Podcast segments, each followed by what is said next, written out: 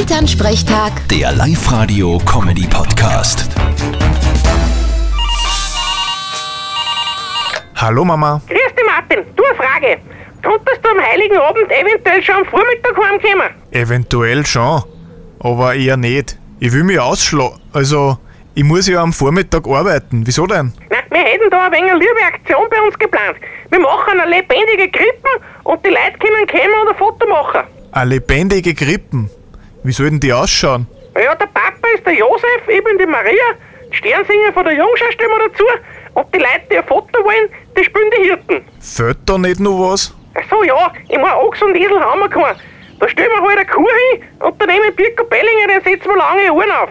Schaf haben wir eh. Na, ich mein, da fällt ja noch was Entscheidendes. Was meinst du jetzt genau?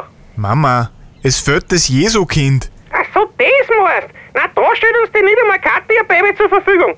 Das schlaft eh die ganze Zeit. Ja, und Karte kann sich mal in Ruhe Stanz und Wirt sitzen. Okay, aber warum soll ich dann am Vormittag schon heimkommen? Was hätte denn ich für Funktion? Ja, du müsstest dir aufs Dach sitzen und den Gloria Engel spielen. Brauchst du nicht singen, weil das sieht man auf den Fotos eh nicht. ja, genau. Wirklich blöd, dass ich leider am Vormittag noch arbeiten muss. Sonst natürlich gern. Da glaubst du nicht, dass du freikriegen kannst. Na, vierte Mama. Vierte Martin.